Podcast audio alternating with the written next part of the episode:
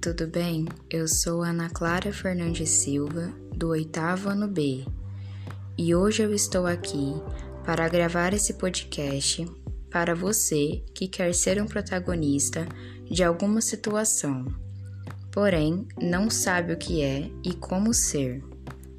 Bom, vamos lá. O significado da palavra protagonista é ser o principal o escolhido para se melhorar uma situação ou resolver algum problema, de modo que não venha trazer mais prejuízo, mas sim trazer várias soluções segundo as suas condições. Agora, já sabemos o que é protagonista. Mas e aí, como ser um? Bom, você pode ser protagonista em todo lugar na escola, em casa, nos lugares onde você frequenta. Na escola, por exemplo, ser protagonista ajudando seus colegas, principalmente nos trabalhos em grupo, sendo líder dele.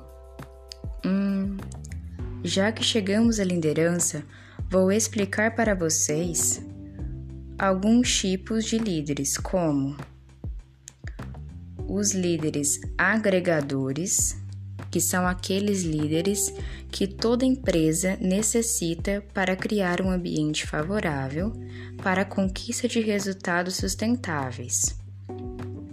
São os profissionais que acrescentam algo positivo e contribuem de forma significativa para o bom clima de trabalho.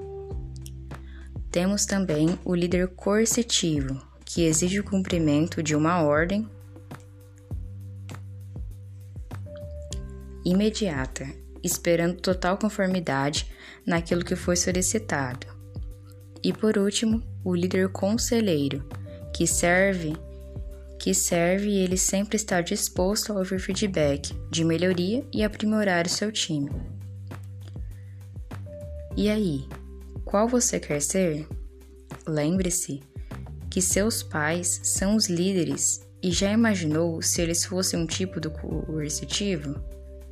Bom, a escolha é sua, mas reflita sobre isso. Tchau, até a próxima.